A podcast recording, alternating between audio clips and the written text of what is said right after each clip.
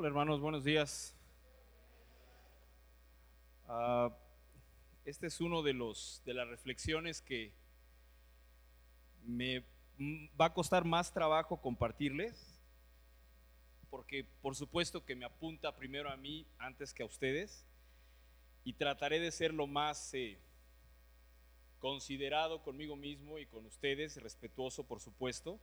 Sin embargo, eh, es importante reflexionar sobre uno de los personajes que quizás lo remitimos nada más al asunto de que fue un traicionero y hasta piñatas de Judas hay. Pero hay muchas otras cosas que nos puede enseñar hoy día la persona de Judas y no Judas en sí como tal, como, como maestro, digamos, porque no, no lo fue. Bien, abre tu Biblia en Juan capítulo 12. Ahí nos vamos a estacionar para la reflexión, pero antes quiero compartirte una ilustración. Esta semana, me, bueno, no esta semana, estas dos últimas semanas me ocurrió algo muy chistoso eh, en las redes sociales, las famosas y benditas redes sociales. Ah, se me ocurrió cambiar mi foto de perfil, pero en realidad no quería yo cambiar la foto completa, sino realmente hice, hice, entre comillas, un encuadre a una mano sobre una consola de audio, unos faders, de una estación de radio, porque realmente es algo que a mí me gusta mucho. Y entonces hago el encuadre y en la foto de mi Facebook sale la mano. Lo que yo no sabía es que en la actualización a todos mis amigos les sale la foto completa. No les sale la mano, les sale la foto completa. Y bueno, todo mundo, wow, qué padre, qué increíble, estás en tu onda. Y lo que sucede es que el cuate que en realidad sale en la foto, nos parecemos él y yo. Eh, cuando yo me dejo un poco el cabello más largo y la barba un poquito más desaliñada, no porque estar barbón sea desaliñado, no te preocupes. Este, me parezco a él. Él es un locutor de hace muchos años que se llama Martín Delgado. Pero nadie, absolutamente nadie dijo, oye, este no eres tú. Todo mundo, los que han puesto ahí like, corazoncito, carita, lo que sea, todos, oye, qué padre, Roberto.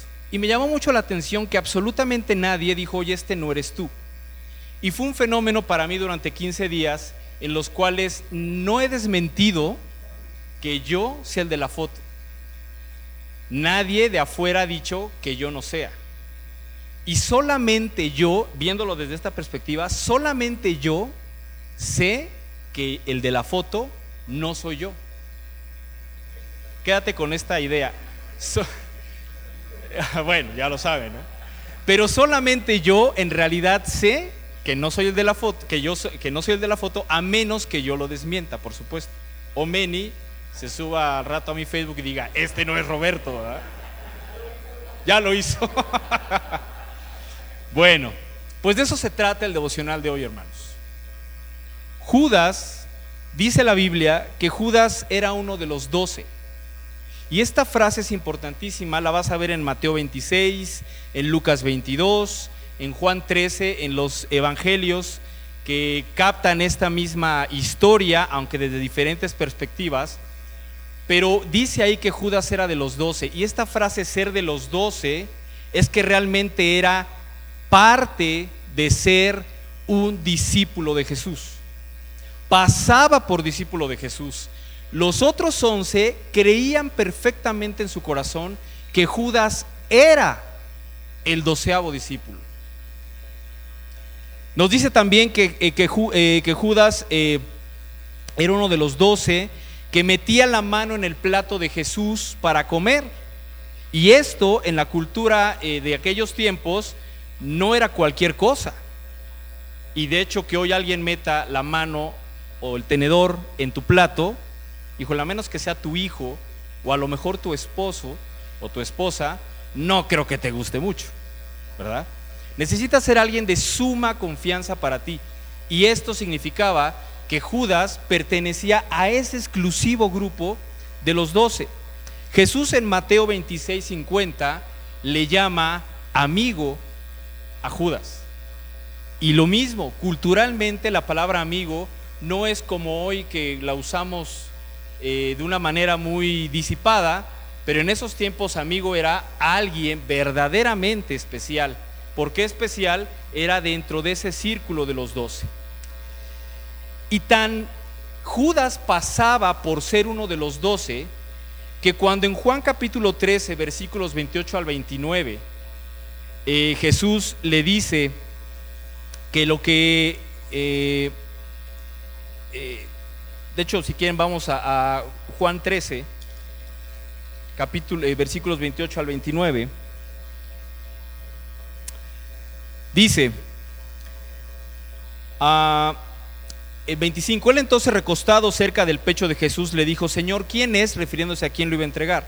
Y dice, respondió Jesús, a quien yo diera el pan mojado, otro símbolo de gran camaradería o de gran contacto, aquel es. Y mojando el pan lo dio a Judas Iscariote, hijo de Simón. Y después del bocado, Satanás entró en él, sea, en Judas. Entonces Jesús le dijo, lo que vas a hacer, hazlo pronto.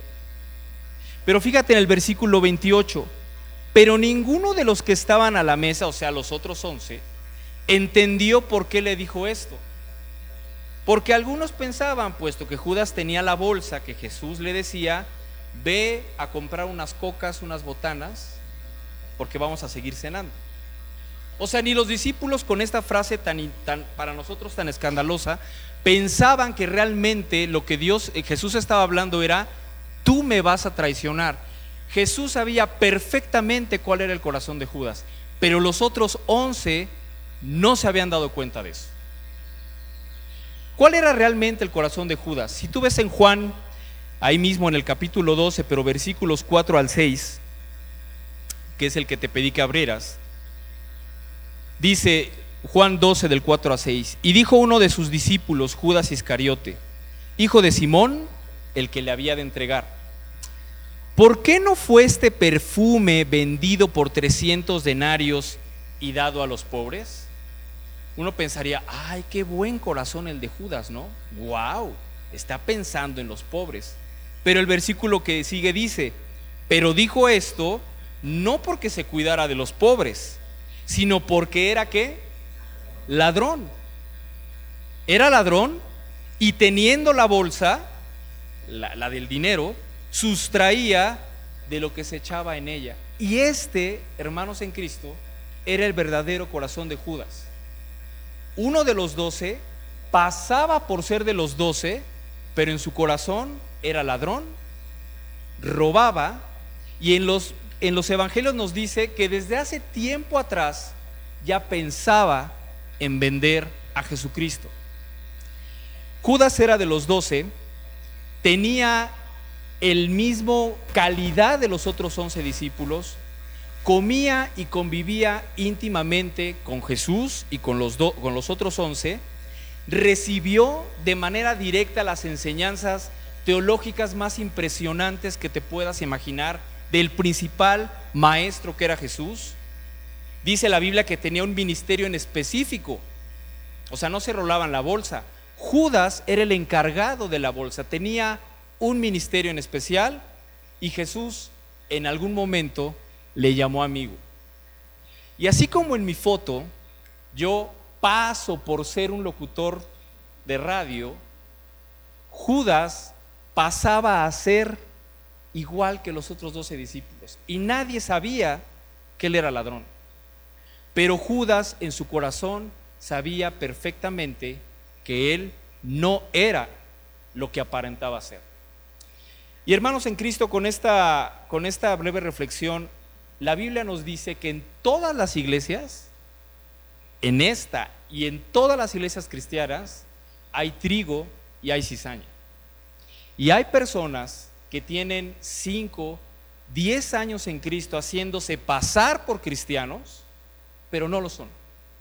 Y sabes que ni tú ni yo lo sabemos, pero hay dos personas que sí lo saben.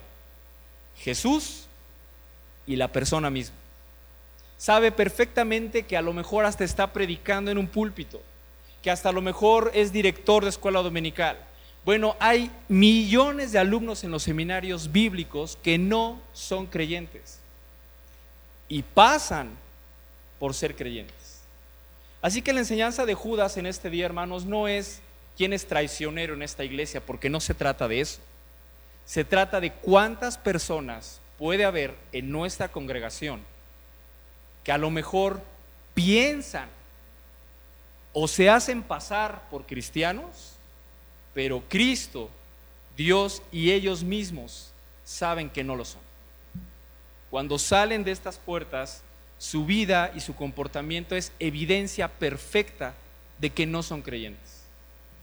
Pero vienen cada domingo, ejercen un ministerio y aún ministerios importantes en la iglesia, pero en su corazón saben que no son creyentes. Así es que hay que tener mucho cuidado con eso, hermanos. Nadie de aquí los podemos identificar, pero sí tenemos que orar al Señor porque nosotros mismos, nuestro corazón, no nos reprenda delante de Dios.